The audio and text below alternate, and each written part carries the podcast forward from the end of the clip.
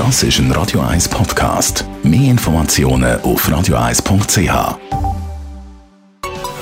Der Konsumententipp auf Radio 1 präsentiert von comparis.ch, einem führenden Schweizer Internetvergleichsdienst. comparis.ch es kommt relativ häufig vor, dass Immobilienbesitzer, die Nachkommen haben, ihres Haus, sagen wir mal, schon zu Lebzeiten einem oder mehreren Kind überschreiben, für sich selber aber ein Wohnrecht oder eine Nutznießung behalten. Leo Hug, Comparis-Experte für äh, Vorsorgefragen. Was ist eigentlich genau der Unterschied zwischen Wohnrecht und Nutznießung?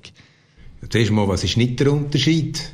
Ähm, in beiden Fällen gibt es einen Übertrag von dem Eigentum im Grundbuch und noch eine Anmerkung, also einen Eintrag als Nutzungs- und Wohnrecht.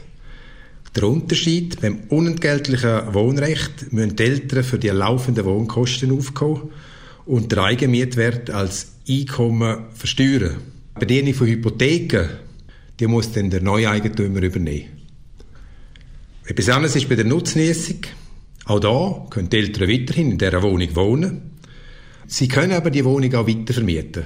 Im Gegenzug müssen sie für die Unterhaltskosten aufkommen, sie müssen Steuern zahlen und Hypothekarzinsen bedienen.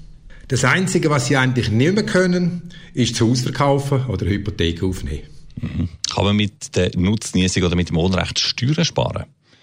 Nein, bei der Nutznießung ähm, bleibt eigentlich steuerlich alles beim Alten. Beim Wohnrecht muss der Neueigentümer eine allfällige Hypothek bedienen Dafür kann er dann in seiner eigenen Steuererklärung die Zinsen, die er gezahlt hat, ähm, vom Einkommen abziehen. Das heißt also, so eine frühzeitige Übergabe mit Nutznießung oder Wohnrecht bringt rein steuerlich eigentlich nichts.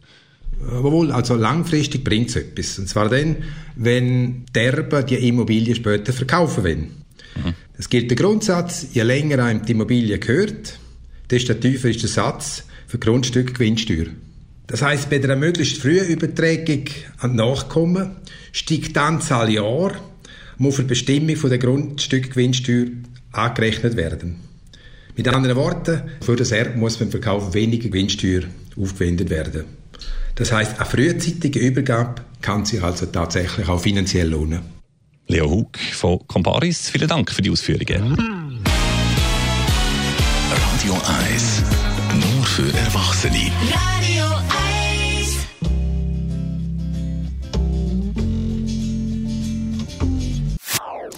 Das ist ein Radio 1 Podcast. Mehr Informationen auf radio1.ch.